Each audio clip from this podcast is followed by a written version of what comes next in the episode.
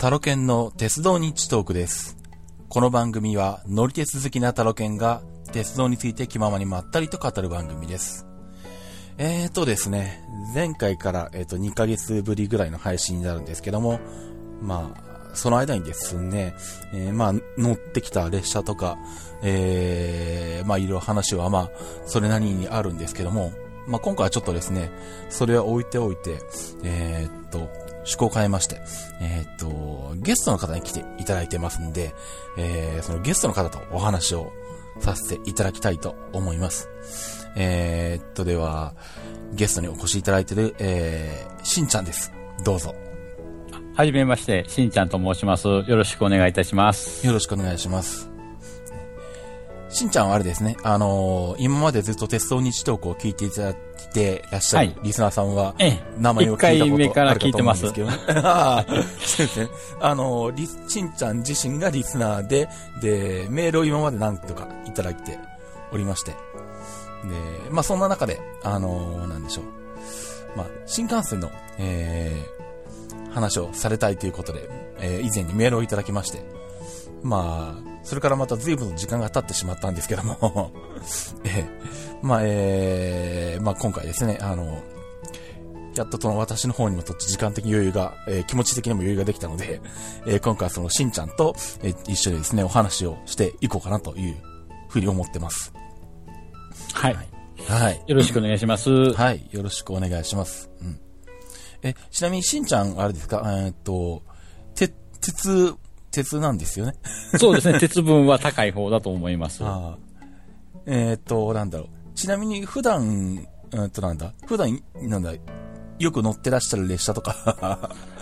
まあ、よく乗ってるというか、まあ、ええあのーまあ、私関西に住んでるんで、ええーっと、まあ、基本は JR が乗ってます。だから、神戸線、えはい京都線は、まあ、い移動で使いますし、で、ええ特に好きなのが、まあ、その、まあ、乗り、鉄の部分では乗り鉄にジャンル分けされると思うんですけども、はい。えー、JR 九州の列車が好きなので、ああ、九州の特急、それともローカル線いやえーっと、まあ、分けてないかあの、まあ、分けてはないんですけども、あの、水戸岡英二さんのデザインの列車が好きなので、ああ、はあ、はあ、はあ。はい。だから、観光列車とうん。ジャンル分けられる列車は。すべて乗りましたね。あの、七つ星以外は、ああ、じゃあ A 列車2号とか、ええ乗りました。イブ玉とか。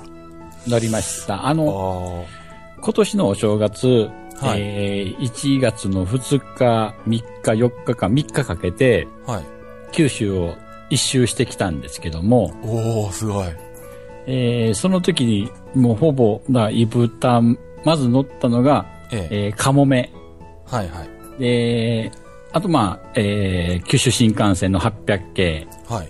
えーそこから、視察線に乗って、まあ、それこから、えー人吉まではもう SL 走ってなかったので、普通列車で移動して、で、そこから、あの、伊三郎新平号乗って、うんうん。で、あと、隼人の風に乗って、伊布玉に乗って、で、鹿児島で一泊という。で、翌日は、えーっと、鹿児島中央から宮崎まで、うん。あれは何だったかな？日輪？ああ、特急なんだっけ？あそこ、ん？日輪？なんだっけな？宮崎で分割されたんじゃなかったっけ？特急ってそうですね。多分、な日輪や、ちょっとすみません。なんかあの、で、そこまで行って、そこから、あの、うん。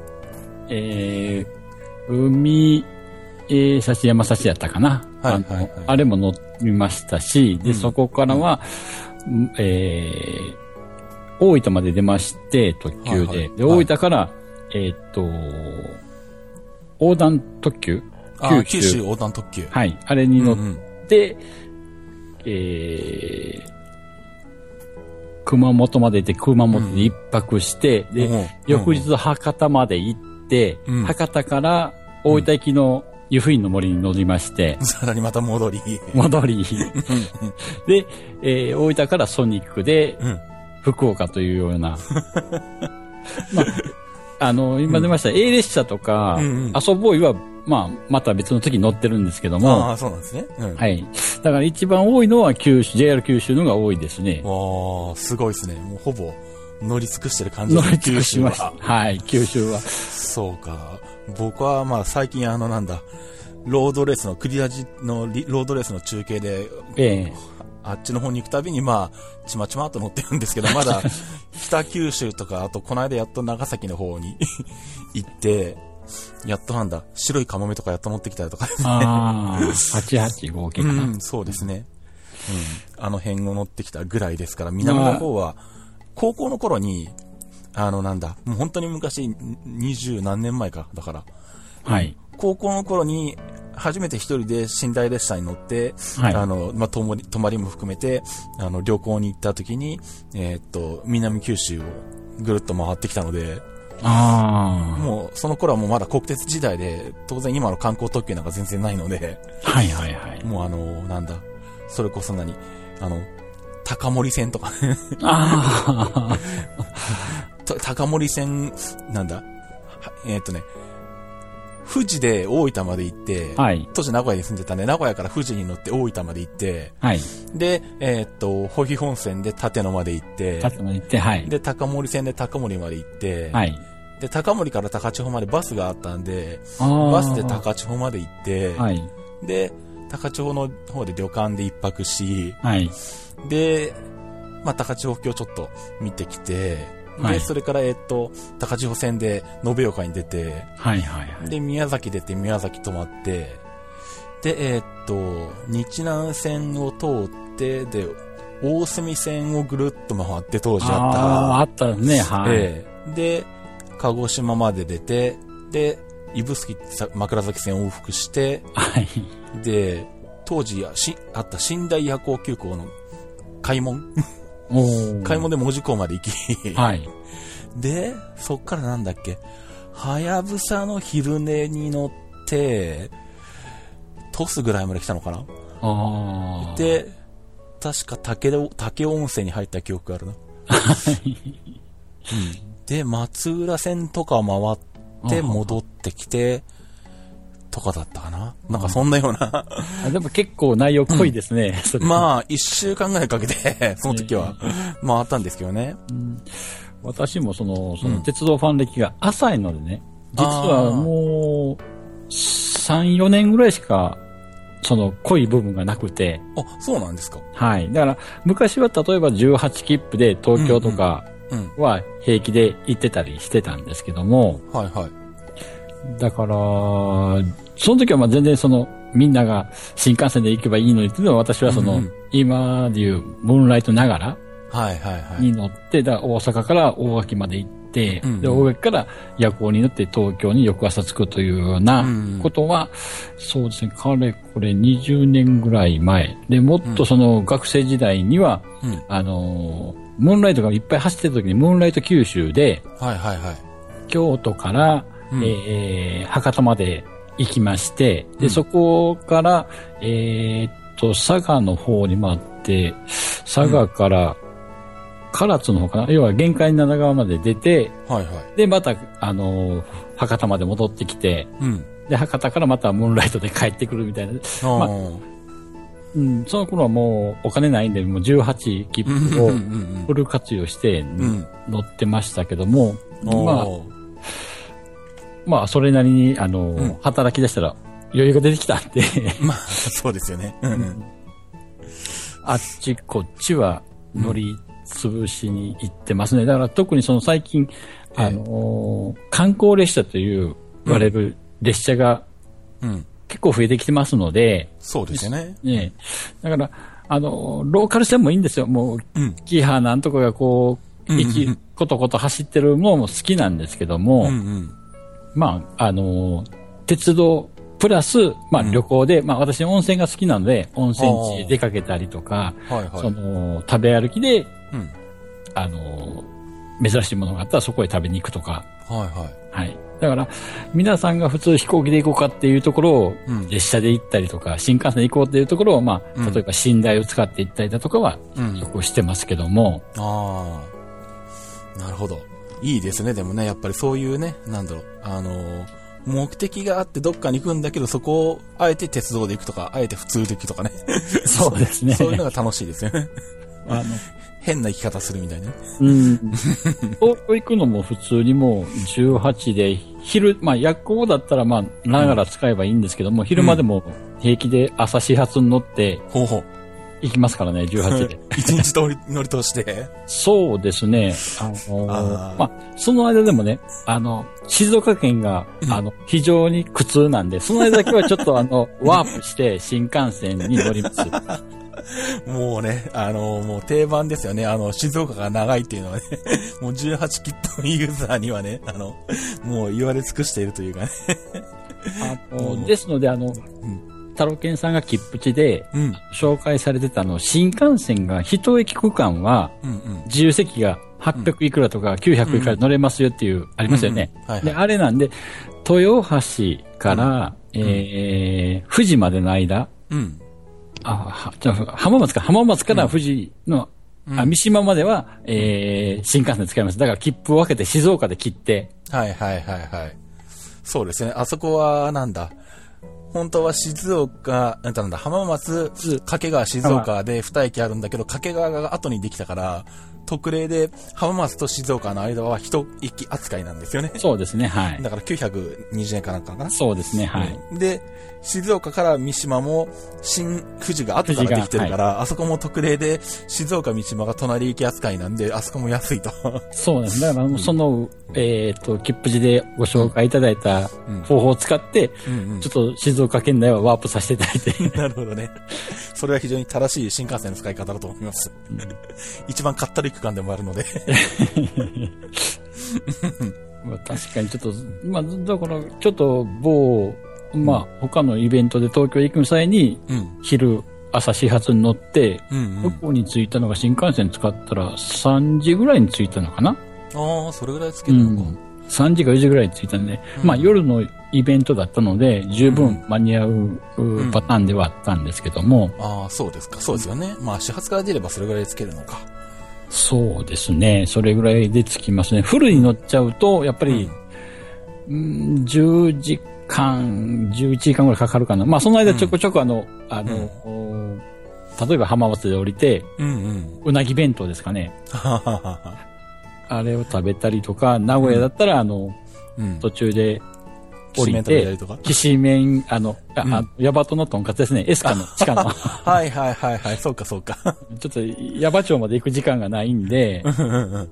エスカの地下街のあそこのヤバトンで食べたりとかはしたりしながら、ブラブラしながら行くんで、まあ、一日使ってしまいますけど。なるほど。もう食器を込めみたしながら列車に乗るっていうね。そうですね、はい。うん、いいですね、非常にね。うん。うん。そうか。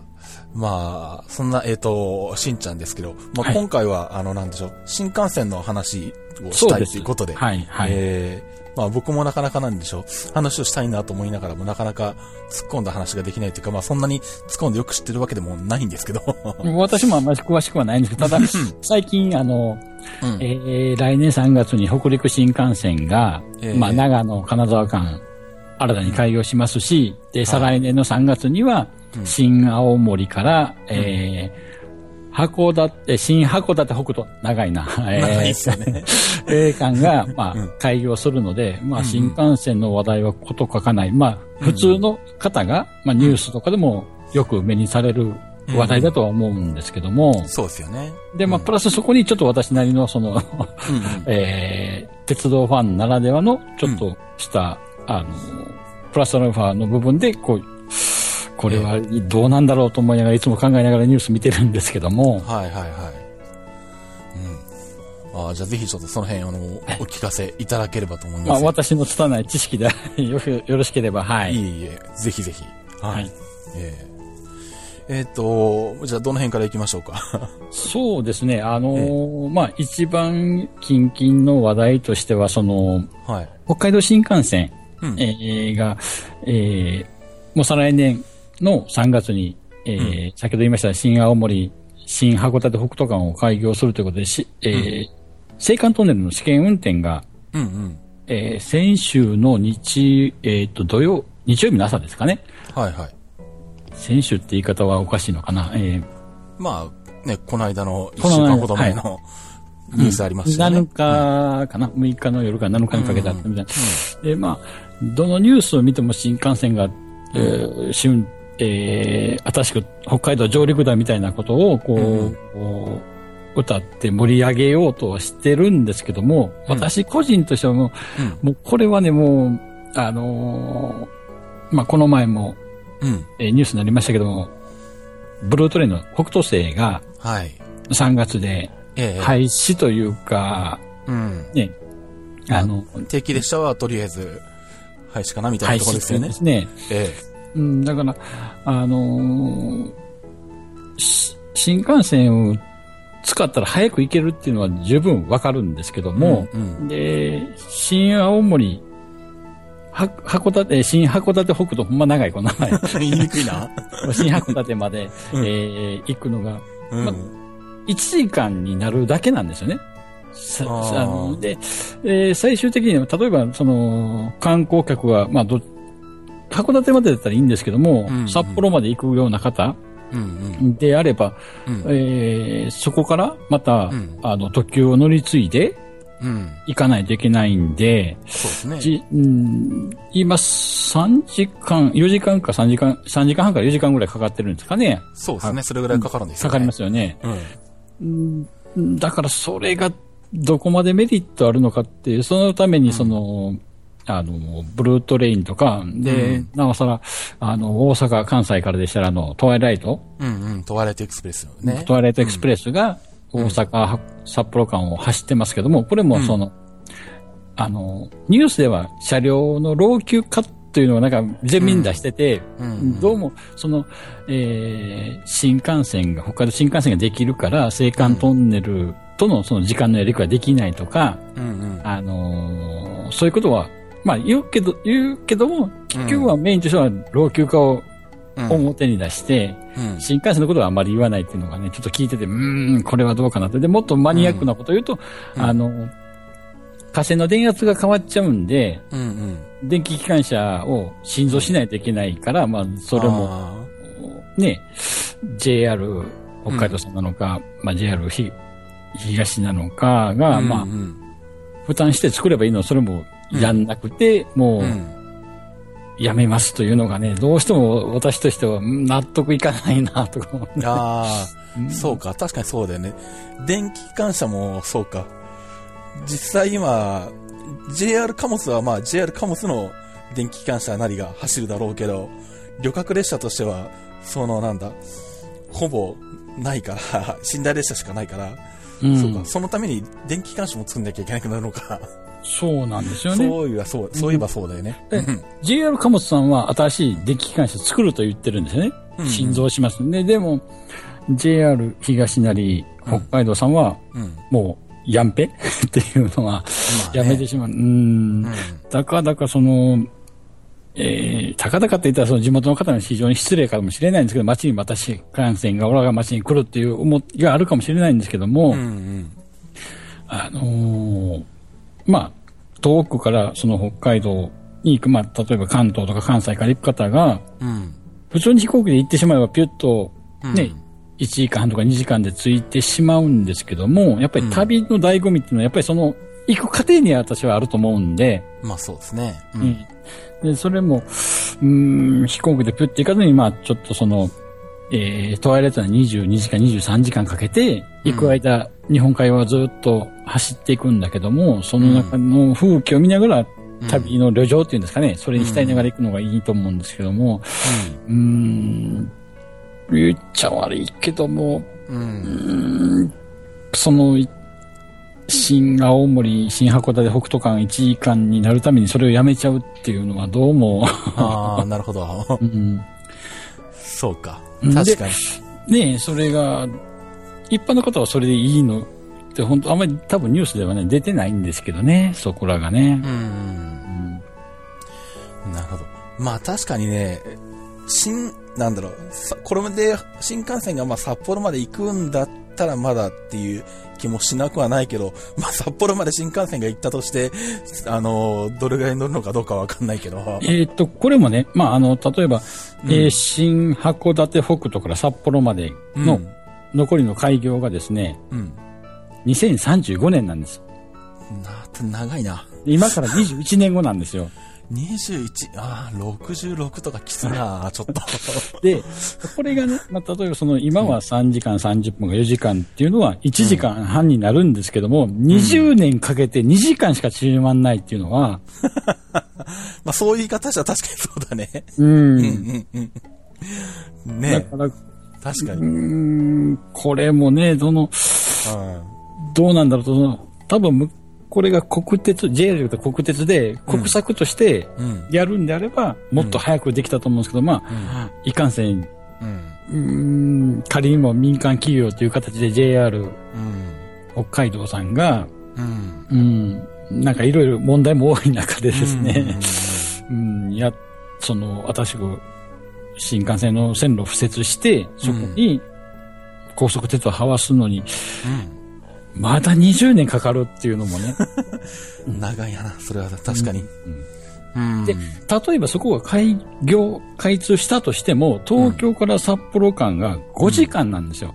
うん。っていうことは、東京から博多間と一緒なんですよ。そうか、そうですね。ね。で、うん。今の状況から見ても、うん。新幹線で東京から博多へ行く方と、うん飛行機で博多へ行く方、東京博多うん行く方だったら、断然飛行機の方が多いんですよね。まあそうでしょうね。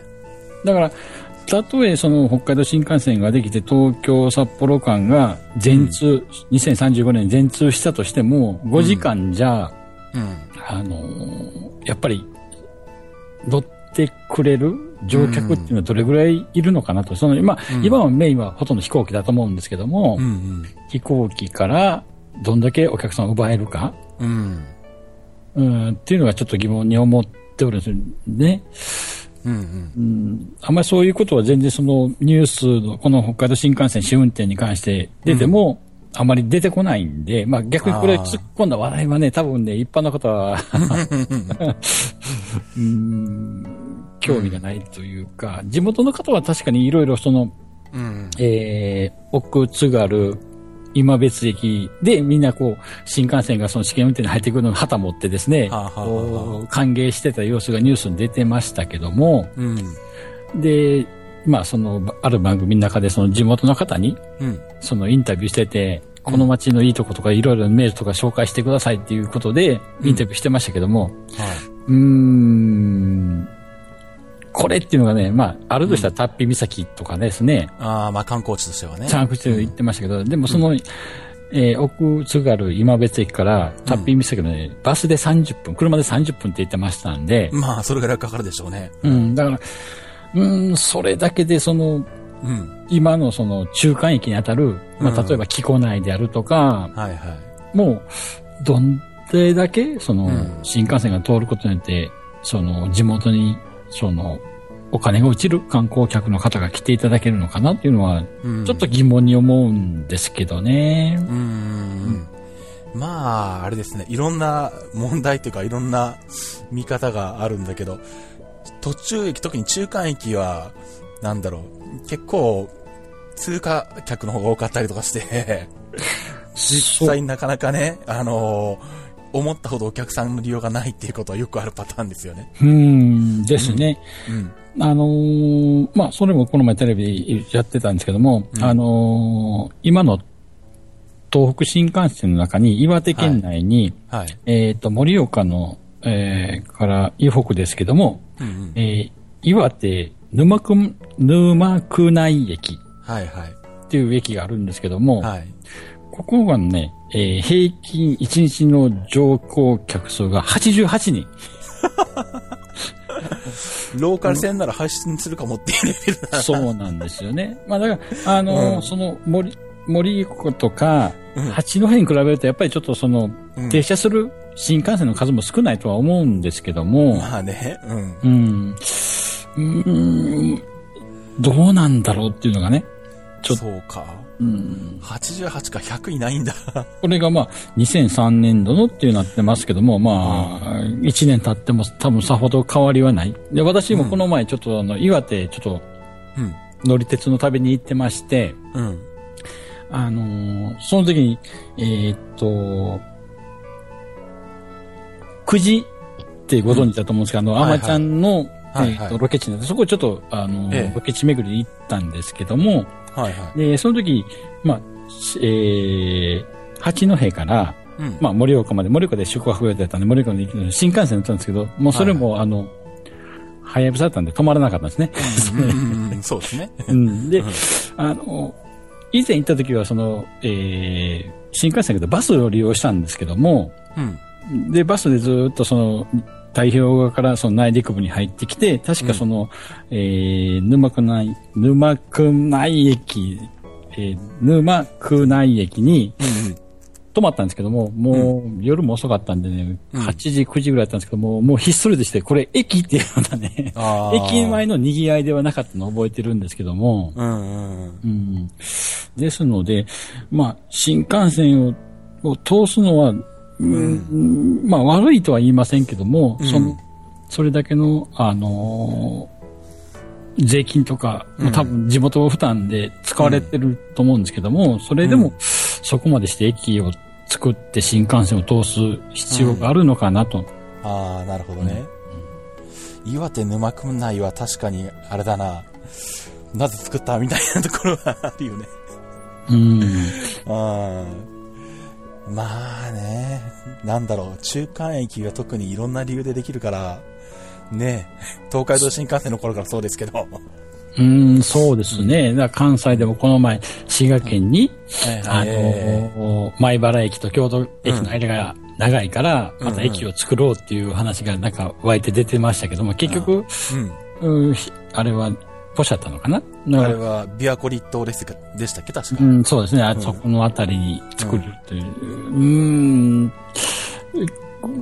これちょっと、その、この見方が正しいかどうかけど、結局、新幹線が欲しいんじゃなくて、新幹線を作るうん。公共工事、公共じゃないけど、その工事が欲しい、っていうのがどうしても、うん、見え隠れしてるんじゃないかなとは思うんですね。まあね。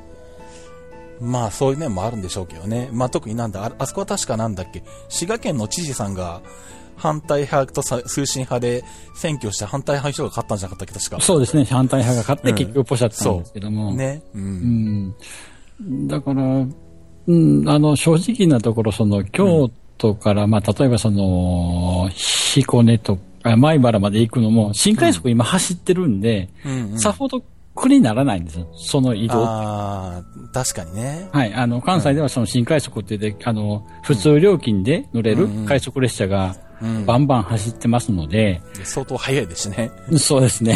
しかもクロスシートで快適だし。そうですね。はい。うん。ですのでね、そこに、えー駅作ってどんだけメリットがあるのかっていうのはちょっと疑問を持ってたんですけどね。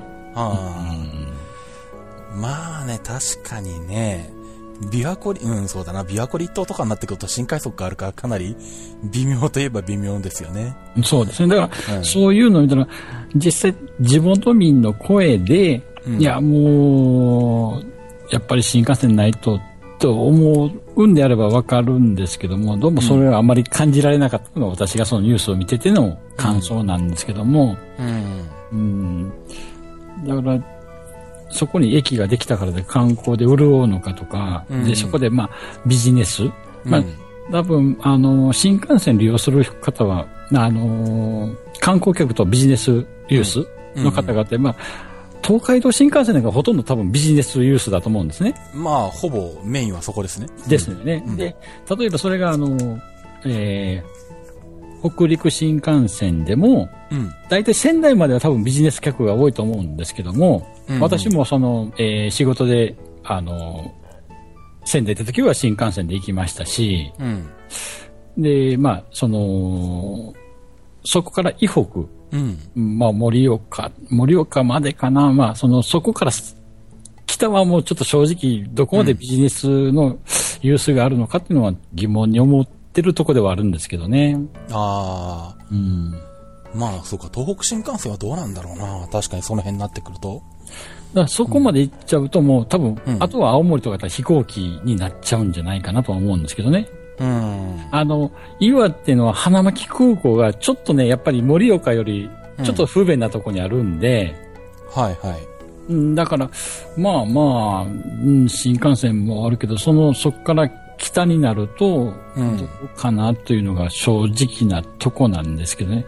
うんでこんなこと言ったら地元の方は怒られそうですけども。うん。まあね。うん。まあなんだろう。まあ僕はまあ新幹線に限らず、まあ実は空港もそもそもどう各地に作っての作ってたのが一時どうなんだって話はあったんだけど。そうですね、はい。まあ、あのーなんだろう。せっかくあのー空港作ったけど一日一本しか飛行機飛んでこないみたいなところもうん地方空港であって、あるんで、ありますね、まあ、はい。それに限らず、うちの地元の静岡空港でさえ採算的にどうなんといった話も今もあるんで、うんまあ、それもあるんですけど、まあ、なんだろう。まあね、あのーまあでも、地元の立場、地元の立場って言ったら変だな。なんちったらいいんだろう。あのーまあ、作ろうとする側、作ろうとする側でもないな。まあ仮に自分が、しこれから新幹線ができるかも、新幹線の駅ができるかもって、駅の近くに住んでるとか、うん。だったら、まあ、作れるんなら作っといた方がいいなとは思う、とは考えるんですけどね。まあ、あの、例えば、あの、今これも私の疑問に思った、その、並行在来線って言われる、うんうん。あの、今の、例えば、えー、海峡線ですね。北海道新幹線の場合は、うん。えーそこが、あの、JR から切り離されて、江差線とかでも来こない函館間は、うん。分離されちゃうんで、そうですよね。うん。で、そうするとそこ、本来新幹線よりも、そこで、えー地元の方が利用すべき、うん。利用が多いと思われる、その、ローカル線というか、その、路線が、うん。JR から切り離されて第三セクターになってしまう。で、うんうん第三セクターになってしまうと、まあ、あのー正直なところ、過去の事例を見てもですね、うん JR の料金よりも高くなっちゃうんですよね。まあそうでしょうね。ええで、なると、うーん、乗客が減る、う。うんん、減るから、列車の本数減便にせざるを得ない。うん。で、便数少ないから、もっとその乗客、乗客の足が遠のく。うん。で、結局赤字になって最後はもう、廃線。うん。まあ、要は、代替でバスを走らしましょうかというような話になってくると思う。まあ、あのー絶対そうはならないよとは言い切れないと思うんですうん。うね。ん。うん、今でもその江差線は多分 JR 貨物が、うん。あの、ある限りは多分廃線にしないとは思うんですけども。まあ、ここはね、貨物のルートとしては非常に重要なルートになってくるので、そうですよね。だからそうなってくると、まあ、まあ、ジェル北海道さんがもう切り離すっていう、まあ、新、新しい新幹線を作ると、もう今、もうほとんどその JR から切り離されて、うん。並行在来線はもう三セク化されてしまうんでね。そうですよね。うん。だから今年、あ来年の3月に開業する北陸新幹線においては、うん。えー、金沢まで新幹線来ますので、はい金沢から直江津、で、直江津から、あの、私立本線の長野まではい。が、ここが、あのー、第三セクター化されるそうですね。んですね。これもね、その県単位なんで、めちゃめちゃややこしいんですよ。ああ、あのそうそう。あの、長野から妙高高原までは、あ今、あの、あります、信濃鉄道。はい今、軽井沢から長野まで走ってる、うん。えー長野かじゃないな、あれは、えっ、と、篠ノ井ですかっけ？篠の今ですか？ね。ですねですね。うん、だから、それが、あのー長野から妙高高原までが、うん信濃鉄道の営業うん。うん。区間になりまして、で、妙高高原から、うん。えー、直江津、うん。で、直江津から、えー、これが一部里 まあ、あの、こん、こんなことでもない限り、あの、話題に上ることがほぼないという、それはどこなんだっていう一部ですだね。そうですね。あの、親知らずの隣ですね。そうですね、はい。う んまでが、えっ、と、これがですね、越後、ちょっと待ってくださいね。長いんだよな、これが。越後、越後ときめき鉄道えとか越後ときめき鉄道になるとええいうことなんですね。で、そこが一部里から、うん。えー、富山県に入るんですけど、富山県の、えー、えー、栗唐駅。これもな、難しい字ですけども、ここまでの間が、北陸本線、これが、えー、富山、愛の風富山鉄道になりまして、で、えー、栗から駅から金沢までが、これ17キロぐらいしかないんですけど、これが IR 石川鉄道のになると。だから、今まで JR1 社だったのが4社になっちゃうんで、はいはい。うーん、まあ、これがね、JR だったら、例えば、うん。まあ、こう、あのー金沢から、ちょっと長野出張、長野まで出張ですって場合は、うん。普通に切符買ったら、ね、うんあのー JR だけの料金で、うん。JR は距離を乗れば乗るほど、あの、安くなるって言い方変ですけども、まあ、遠距離低減法で割安になるわけですよね。そうですね、割安になるんですけども、うんこれが、えー、3セク4社になっちゃうんで、うん。乗り換える、その区間に入るたびに初乗り料金かかってくる。うんうん。で、一応その乗り継ぎ割引しますという提言なんですけど、これもうん確か5年ぐらいの一応、うん。あのー期間限定みたいな、まあその後はまた考えましょうということになってるんですけども、はいはい。で、なおかつ JR との料金比較してもですね、うんえー、やっぱり高くなってるんですね。まあ、そうなるでしょうね。だから、まあその、牽引単位、これちょっと私もあんまり法律詳しくないんですけども、これが一つの路線であれば、もう全部一括して三セクになってくれるんであれば全然問題ないとは思うんですけども。その牽単位ことでこうなんかこう、切り売りされてるのがちょっと、うん、まあね、確かに、そのなんだ、まあ、JR から分離するのはまあ仮に仕方ないにしても、もうちょっとなんかこの、県単位で切るっていうこの中途半端な駅で切るのはなんとかしてほしいなっていうところはありますよね。で金沢うん。栗から駅は、17キロしかないんですよ。ここはもう別に富山の方から一本でいいじゃんとかね。とそうなんですよね。か、うんなんだろう。あれでしょ多分ね、金沢和倉温泉間はまだ多分特急走るんでしょきっとえっ、JR。とね、一応走ります。えっ、と、大阪からだと1日1往復で、金沢からだと5往復だったかな。うんだからうん、金沢、えー、津端で分かれて、津端で分かれて、和倉温温泉。泉入って和倉温泉。そうなんですよ。で、うんですから、その、金沢津端間は、うん。これ先ほど言いましたように、IR 石川鉄道の区間なんですよ。でそうか。津端からうん。和倉温泉までが JR なんで、うん例えば、あの、大阪からでしたら、行く場合には、うん。先ほど言ったように金沢で一回切れちゃって、まあ、特急はそのまま乗っていけると思う直通があるからいいんですけども、一回料金としては切れて、で、うんうん IR 石川鉄道の津端まで料金払って、うん。計算されて、で、そこから津端から和倉温泉までの料金計算になるんで、うん。高くなっちゃうと思いますけども。まあね、うん。まあ多分なんだ、大阪金沢とそれから津端和倉温泉の距離を合算して JR 分は距離は通算されるだろうけど、金沢津端間は別に払う。で、しかも多分、金沢津端間の特急料金も100円とかなんか設定されてそうですよね。払うから多分、大阪和倉温泉間が上がるんですよね、きっとね。そうですね。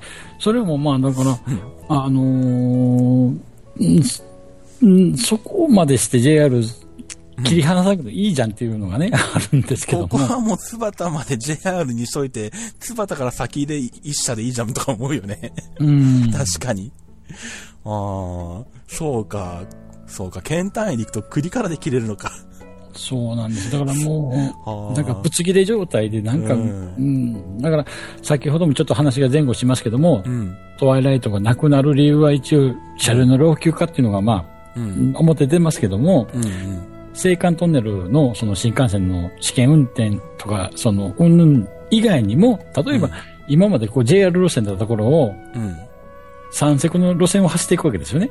金沢からずっと直江津までの間。うん。そうするとそこに JR 走らすからって、またうん料金も別料金計算されるんで高くなるでしょうし、うん JR としても多分その三セクにあの、使用料うん。払うと思うんですね。うん。だからそこが嫌なんで、やんぺっていうのも考えられないことはないんですけども、ああ。まあ、うん。まあね、今現状、北斗星とカシオペアは、いわゆる、あ、なんだ、IGR 岩手銀河鉄道と青い森鉄道を通ってるんで、通ってますね。はい。まあ、ね、三石を寝台列車が通るっていうことは、まあ、今まではもう、あることではあるんだけど、うん。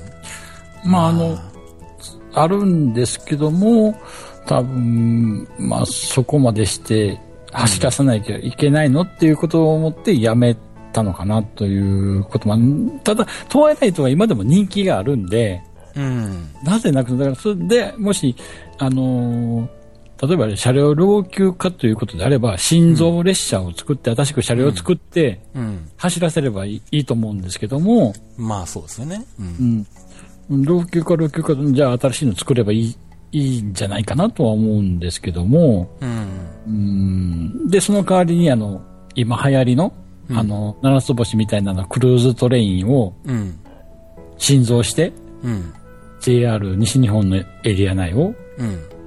走らすという、なんかうん。ね、うーん、確かにね、あの、七つ星、あの、乗ったことないですけど、見たことはあるんですけども、あ時間僕も、僕もチラッと見ました、たまたま。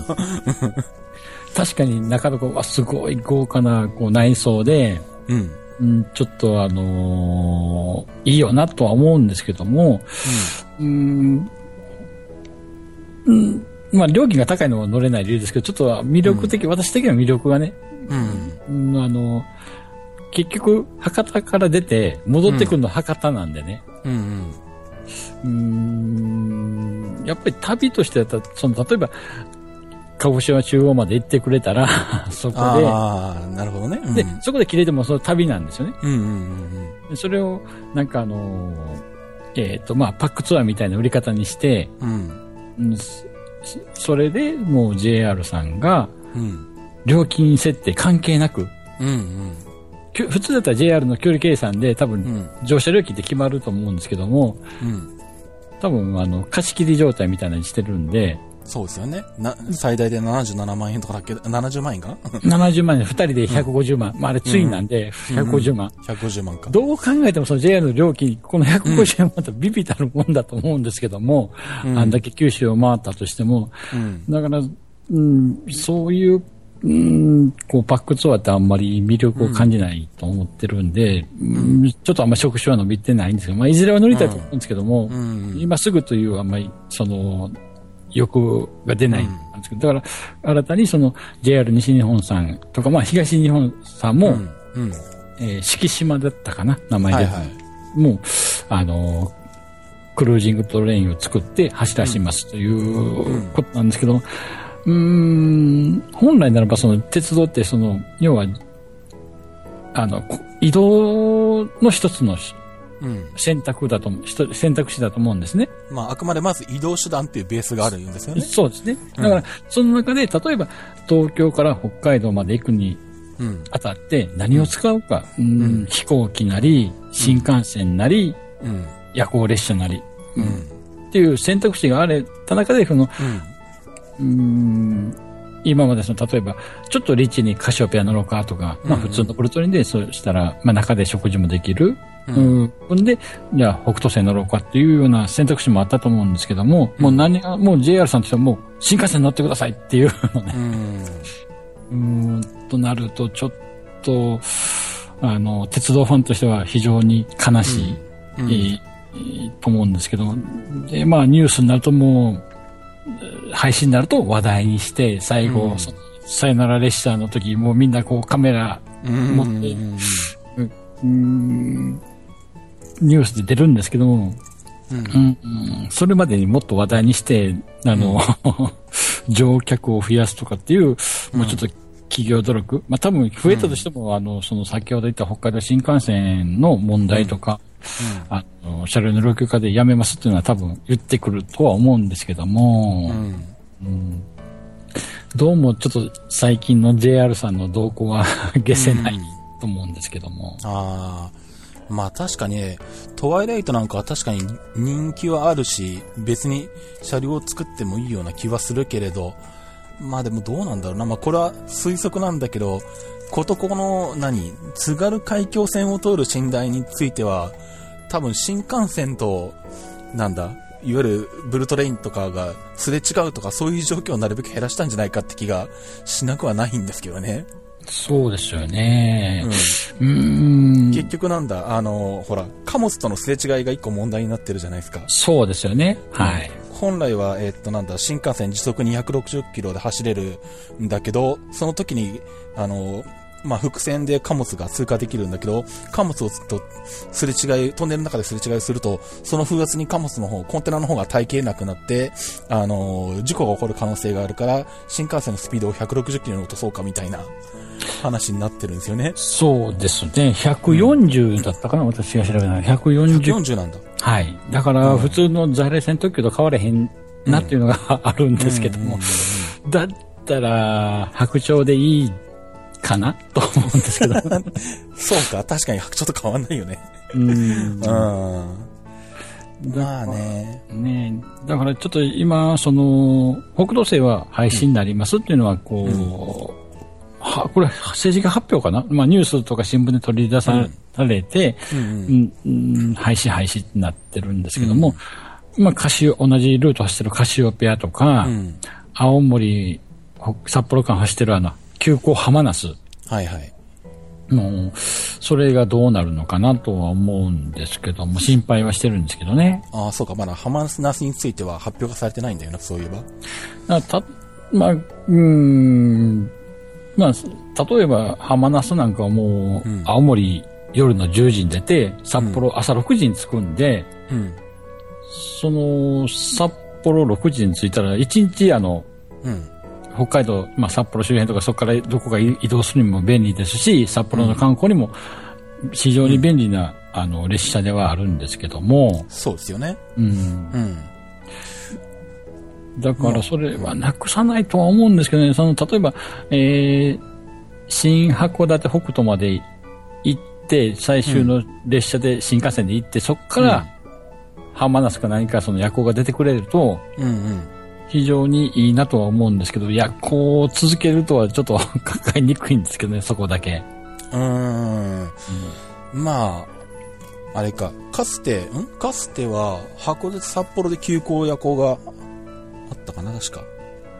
夜行じゃなかったっけ？でもなんか夜行列車ありましたよね、函館発。あ、そうなんですか私ちょっとあ、そっか。うん、あの、鉄歴が薄いんで。そうか。うん。うん。昔はだからあれなんですよ。なんだっけ？スズランとかだそうだっけ？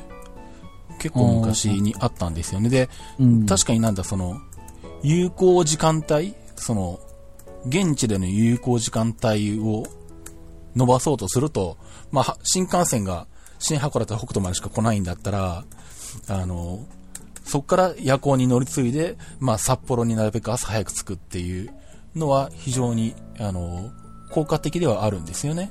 そうですよね。うん。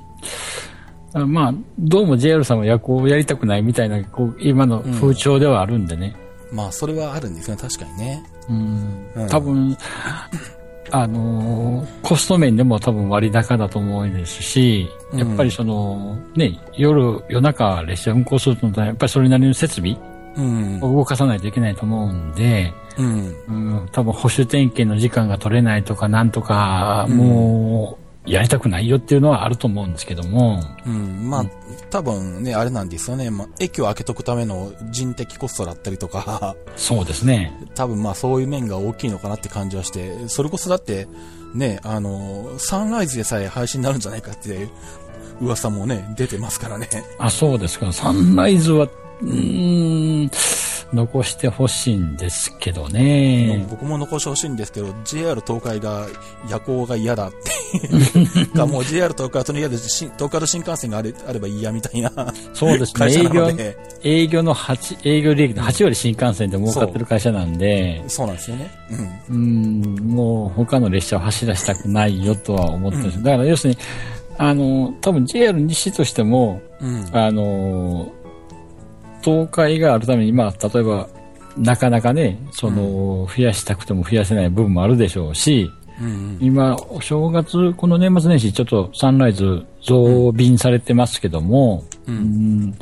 で、まあ、これもかなし、え、鉄道ファンとしては嬉しいんですけども、その、例えば、あの、縁結び神様出雲大社っていうことを売りにして、その、例えば、あの、金曜日の夜に、まあ、OL さんたちがうん。仕事終わってそのまま夜行列車に乗って、朝、うん。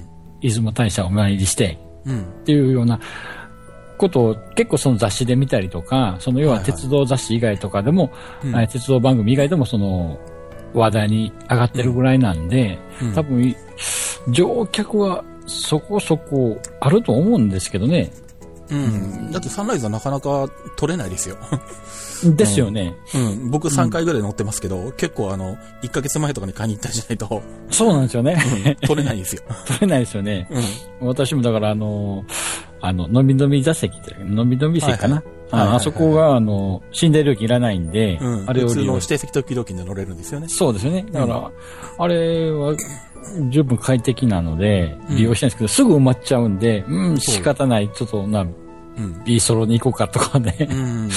B ソロもない、うん、うんシングルツインとか、そのだんだんね、高くなってくるんで、そう。でもそれでも、なんだろう、土曜、なんだ、週末だったりとか、ね、移動の多い時期は、それですらなかなか取れなかったりしますからね。そうですよね。うんうんだから、うんサンライズなくすかなもったいないな。うん。まあ、なんだろうな、うーんとね、まあ、この辺はなんだろう、まあ、サンライズは影響あるのかどうかわかんないけど、まあでもあるだろうな、きっと。あのね、夜行バスの台頭ってのが、夜行バスだけじゃないな、高速バスの台頭ってのがあって、うん。結局今あの何？すごく高速バスが増えてるじゃないですか。そうですね。多分大阪発も多いと思うんですけど、東京発なんか見てると、あの、本当に新宿のバスターミナルからそれこそ5分とか10分間隔で出てるんですよね。あ各地に。はいはいええで、それはもうなんだ、あの、遠いものでは四国に行くものだったり、岡山あたりまで行くものもあれば、あの、それこそ2時間ぐらいで着くような東京のまあ近郊に行くものも含めて、うんで、僕もよく使う静岡まで行く、まあ、夜行ではないんですけど、まあ3時間ぐらいで静岡まで着くようなもので、とかがあって、もう、通勤でしたかっていうぐらいの本数、ピーク時は出てるんですよ。うん。で、それがかなり安いので、はいはいはい。で、多分サンライズとかになってくると、距離的に夜行バスが対抗してこれる距離なんですよね。うん。うん。まあ時間はかかるだろうけど、い夜新宿を出発して、まあ午前中に着くんだったら、まあ夜行バスでも行けると。そうすると横にならなくても安く行ければいいやと思うと、逆にサンライズが、サンライズを寝台で使うと高いよねってことになるんですよね。そうですね。うん、うんその寝台料金がやっぱりネックになるのかな。だから、うんあのーもう亡くなってしまった、あけぼのにあった、うんのびのび、えーの飲みえー飲み座席とかあ、ゴロンとかな。ゴロンとシート。ゴロンとシートなんかだと、うん。寝台あるけど寝具とか、あの、うん浴衣ありませんっていううんうん。場合だと、うん。あのー指定座席の料金だけで乗れたんで、そうなんですよね。うんうん、あれだと十分、その、やっぱりね、すあの、座ってのずっと座席に座って移動するよりも横にちょっとゴロンとなったら楽なんで、そうですよね。うん、だから十分それで夜行バスの対応、うん。対抗できたと思うんですけども、うんもうあれもやめちゃいましたしね。もう秋物自体も。うん。で、多分その金額設定で走らせると、JR としては元が取れないんですよね。ですよね。結局そういう話になってくるんですよね。うん。うん。だから、あけぼのもゴロンとシート、伸び伸びさせてか、あれは本当にあれもすぐに1ヶ月前とかに取らないとすぐ埋まっちゃう状態だったんですよね。そうですね。で、それもあの、うん一両ずつしかないですからね。そうレディースそうそうと普通普通のとね。うん。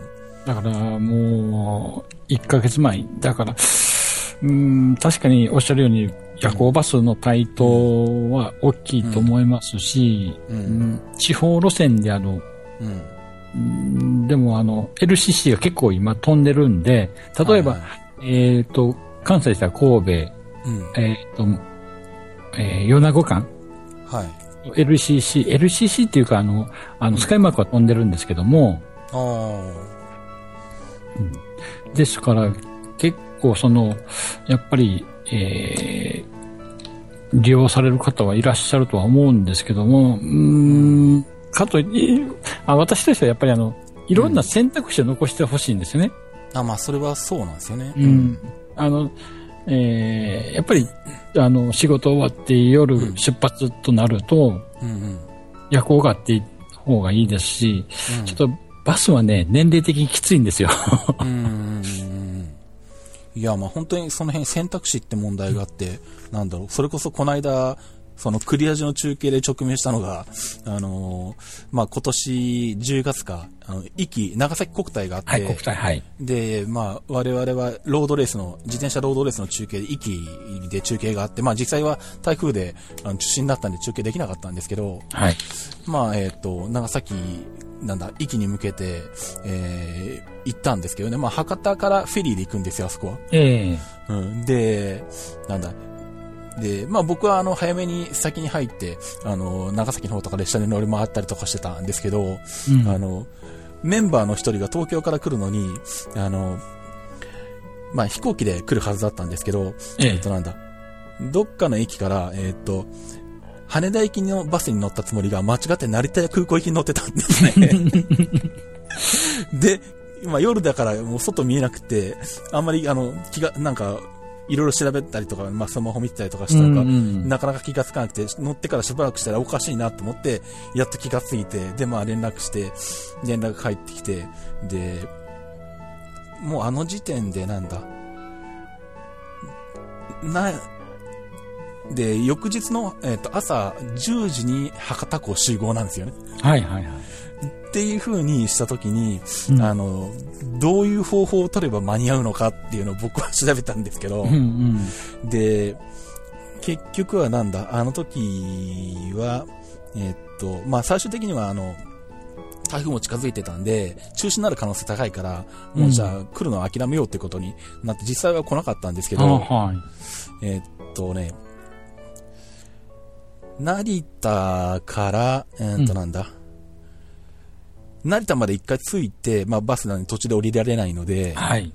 で、すぐに折り返して東京駅までも行って、うんで、そこから夜行バスで、えーっと、大阪まで出て、はい。どこ行きだったかな？何かに乗って大阪方面まで夜行バスがあって、で、朝一の、あの、新大阪発の水穂に乗ると、うん。ギリ、ギリギリ間に合うんですよね。6時発の清水穂ですね。そうそうそうそうそう。で、で、まあ、これだったらなんとかなるかもみたいな話をしたんだけど、ですけど、まあ、この時思ったのが、あのーあれですよ。夜行列車が残ってれば、ああ、そうですね。はい。もっと選択肢があって取れる方法はいっぱいあったはずなのに、うん例えばなんだろう、東京から急行銀河に乗って、新幹線に乗り継ぐとか、うん。バスだと不確定要素いっぱいあるし、そもそもバス取れないかもしれないし、まあももちろん寝台列車でも取れないかもしれないんですけどね。うん。とか、あとはなんだろう、逆に大阪までその夜にのうちになんとかの方法で取りたどり着いて、大阪発の夜行列車に乗るとか、そうですよね。そういうパターンも昔ながら考えられたけど、選択肢がないなとうん。思って、だからやっぱり交通機関として夜移動できる交通機関は必要だなとは思ったんですようね。ん。やっぱりね、その、JR が、あの、一応民間企業だと言っても、やっぱりね、あのー公共交通機関と歌ってる限りは、やっぱりね、あの、うん公共、まあ、利益うん。を、あの、出さないといけないっていうのはもちろんわかるんですけども、うん、やっぱり、あの、その乗客というか、足、利用する人の足としての、うんやっぱり役目がないと、もう儲かんないからやめちゃいますとか、うん。う。うんん。まあ、老朽化します、なってるんでやめちゃいますっていうのは、ちょっと、うん、短絡的すぎないかなと、うん、とは思うんですけど、ニュースを見てて最近。うん。だから、その発想っていうのは、あの、あれですよね。あの、例えば家電製品とかに置き換えると、あの、ロングテールの市場に当たるんですよね。要は数はそんなに出ないんだけど、一定数の利用者があって、で、うんあの、なんだ、ニーズがあって、ちょこちょこたまに売れていく商品っていううん。のが、ロングテールって言って、あの、なんだろう。あの、こう、よく売れるもの、例えば動物、あ尻尾が長い動物の背中に例えて、よく売れる商品は、その、動物の背中のこう高い位置にこう、はい売上高とか売上数があって、で、それに対してこう、お尻に向かってだんだんこう、売上高とか売上数がさ下がっていって、うんで、尻尾の方になるともうほぼ数としては少ないんだけど、でも、あの、その数字を一定数維持してて、えーで、少な、少ないながらも一定数のニーズがある。で、ある程度、まあ、金額設定とかがうまくいってれば、ちゃんと利益も取れる。うん。まあ、取れるものも取れないものもあると思うんですけど、で、で、今のその JR のやがやってる、まあ、夜行列車は再線が取れないからやめますよとか、まあ、ローカル線は切りますよとかっていうのは、そのロングテールの尻尾をどんどん切っていって、背中だけ残そうっていう発想と同じなんですけど、うんでも今、実は世の中のニーズは多様化してるので、はい。必ずしもなんだろう、そこだけ見ると採算が取れてないようでも、トータルすると実は売り上げにつながってる部分とかがあったりしたりするので、うん。切っていくのが本当にいいのかっていうのは微妙なところではあるんですよね。そうですよね。うん。わかります、その話よく。あの、例えばあの、某大型量販店、家電量販うん店、うんうん。なんとかカメラとかいうところなんかはうんうんうん、やっぱりあのー品数が多いんですよ。うんうん。非常に。だからう、ん近くの家電量販店行くよりも、その、うんあの、ちょっと電車に乗って行かないといけないけど、大型量販店でいろんな数ある中から、うんうん。自分に合ったものを選んで購入したいっていうのがあるんで、そうなんですよね。うん、だからそういう駅前とかにあるなんとかカメラさんは多分、あの、お収穫力があって、それなりに。うん。だから、棚みたいにずらーっと同じようなものが並んでるけども、その中で売れ筋もあるけども、めったに動かないけど、でも一応揃えておくっていうのは、う。うんんあの、あると思うんでね。うん。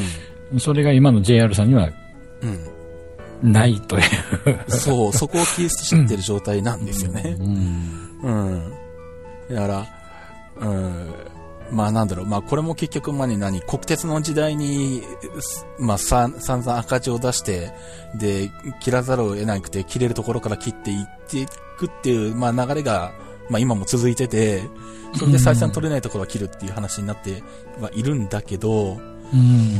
そろそろその辺は方向転換というか考え直した方がいいっていうか、うん、あの、見直した方がいいんじゃないかって気はしてはいるんですけどね、僕は。そうですね。あのーちょっと先ほど、あの、タロケンさんの昔の乗り鉄の話の中で、うん。鹿児島県のうん大隅線の話があったと思うんですけども、はいはい。あのーまあ、例えば関西からだとあの、サンフラワーっていう鹿児島行き、渋市に行ってるフェリーがあるんですけども、うんえ例えば私それに乗ってちょっと鹿児島行こうかなと思っても、渋市着いてからの移動方法が鉄道がほとんどないんですよ。まあ、日南線の宮崎戻るしかそう、そうないですよね。ですよね。でそれが大隅線があったらそのままあの、あれほど、国部、どこかどこか、はいと、あっちの方へ出れば、うんうん。要はあの、近郊湾沿いにずっと、あの、抜けていけば、早く鹿児島に出れるんですけども、うん。先ほど言ったように日南線で宮崎まで帰って、そこからまた、あ鹿児島行くっていう、んちょっと、うーんっていうもう、うん。その、要は赤字路線をどんどん切り捨てていったがために、うん。うん。もうその、他の交通機関を利用してもそこへ行けないから、もうその交通機関さえも利用しない。うん。うん。そうなんですよ。うんだから、え例えば代行バス出しますって私バスで行こうかなと思ったんですけど、バスも、これも、うんあの、バスって、県を越えるとかって非常にしないんですよ。多分あれも、あの、免許のせいなのかな。うんうんまあ多分そうでしょうね。うんだから、県越えれないから変なところでブツッと切られちゃうんですね、バス。うん、そうそうそうそう。峠の手前までしかバスが来てませんみたいなね。そうそう。だからもうそんなのが、こう、地方に行けば行くほど多々あるんで、うんちょっと、せめて JR さんだけども、一応、うん。公共交通機関であり、うん、それなりの、やっぱり、あの、乗客の足としての、利用者の足としての役割を、こう、もうちょっと考えてもらえるとありがたいんですけども、もうどうしてもやっぱり、儲かる新幹線とか、うん。そっち方面に走って、で、ね、あの、鉄道以外の駅中？うん。あっちの方で、こう、利益を出してとかいう風なのがちょっと最近目立つなと思ってるんですけどね。うん。うんまあね、特になんだろう、大隅線なんかは、もう国鉄時代に廃止されてしまったので、うん。多分これが今の JR 九州だったらここに特急走らせてうまく活かせたんだろうなと思うんですよね。ですね。だからあの、うん。昔の古いあの時刻表とかちょっとあの、うん見てても、うんなん、この路線、うん。一日一往復、あの、要するに、あの、終着駅しかないとかね、うん。結構、うん。あのーあるんで、確かにうん JR になって良くなった部分もあると思うんですよ。うん。その要は、国鉄で、あのーまあ、東京中心でうん、考えて地方に落としていくんじゃなくて、まあ、その地域地域で考えて、だから例えば JR 九州さんなんかは、うん。もうその他の JR さんに先書いて観光列車とかに、こうどんどん力を注いでいって、うん、その一番集大成が今多分七つ星だと思うんですけども、でやっぱり JR 九州としてはその、まあ、国鉄時代、うん、古い列車使って乗り心地悪い、うん、うん利用者減る、で、あの、バス、高速バス、要するに都市間を結んでる高速バスとかに乗客を奪われて、うん、もう多分もう宿泊の状態だったと思うんですけども、うんそこへまあ、例えば九州なんで観光地各地にあるんですが、そこに、うん、えー観光列車を走らせて、っていう、うー着目点はすごい私はもううん。素晴らしいと思ってるし、で、えーそれが目的で私何度も本当に九州、今年何度行ったんかな ?2 回は行ってますからね、お正月とうん。この前も行ってきたんで、うん、うん、やっぱり、うん、他のその JR さん、うん、まあ、あの、どことは言いますけど、東東海さんとかは、新幹線ばかりをこうメインで、うん。なんか他のその、ね、あの、新州とか、飛騨の方とかっていうのを、なかなか観光列車を走らす気がないんだなと。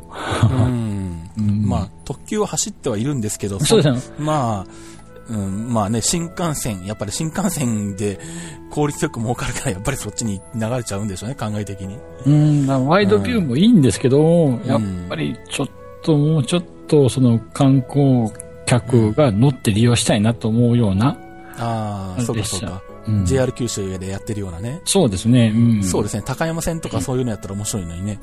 そうですよ。ね、だからそこらが全然ないんで、うーん、もう少しちょっと、うーん、なんとかならないけど、本当にね、JR 東海さんにはね、ちょっと、うん。全然新幹線値引きもしないし、もう、うん。参ってるんですけどね。だから、あの、あえーっと、以前、あのー東京から大阪戻るのに、ーうん。わざわざあの、日本海側に回って帰ってきましたからね。それはまず、あの、うん北区に、今はなくなりましたけども、うんうんうん。寝台電車の北区に,、に乗りたかったのもあったんですけども、ああ、僕も同じことやったことありますよ。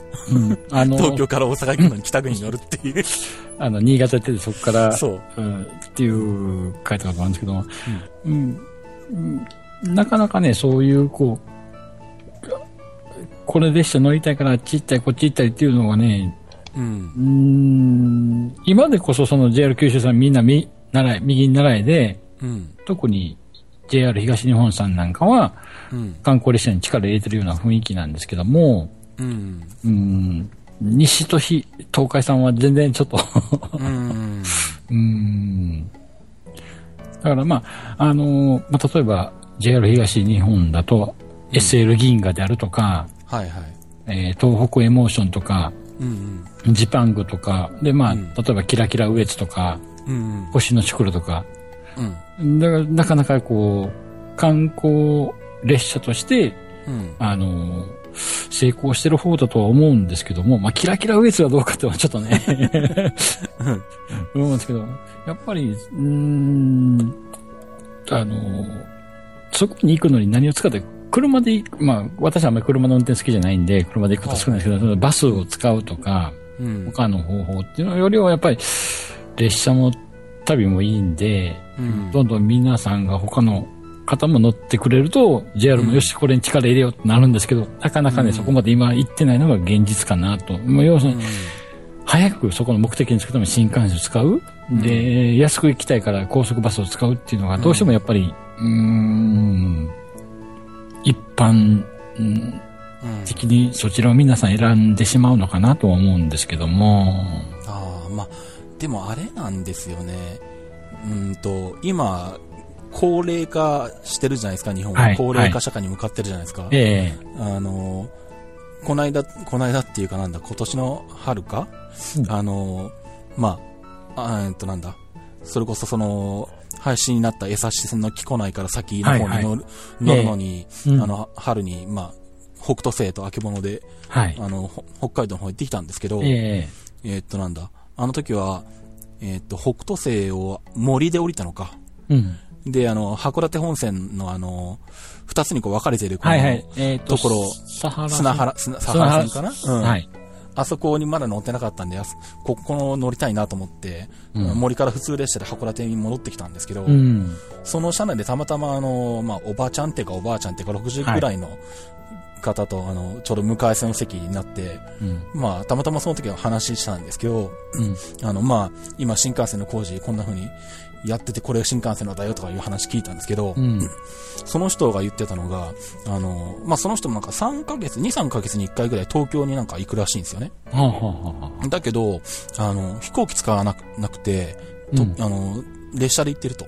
あはい。なんで、函館からあの、白鳥に乗って新青森まで行って、新青森から新幹線乗ってると。うん、うん、うん。で、なんでかっていうと、あの、今の飛行機は、あの、これを持ち込んじゃダメとか、あれを持ち込んじゃダメとか、はいはい予約がネットでとか、うんあの、私らにはもう使いこなせない。乗れないと。うん、うん。乗り方わかんないと。はい、はい。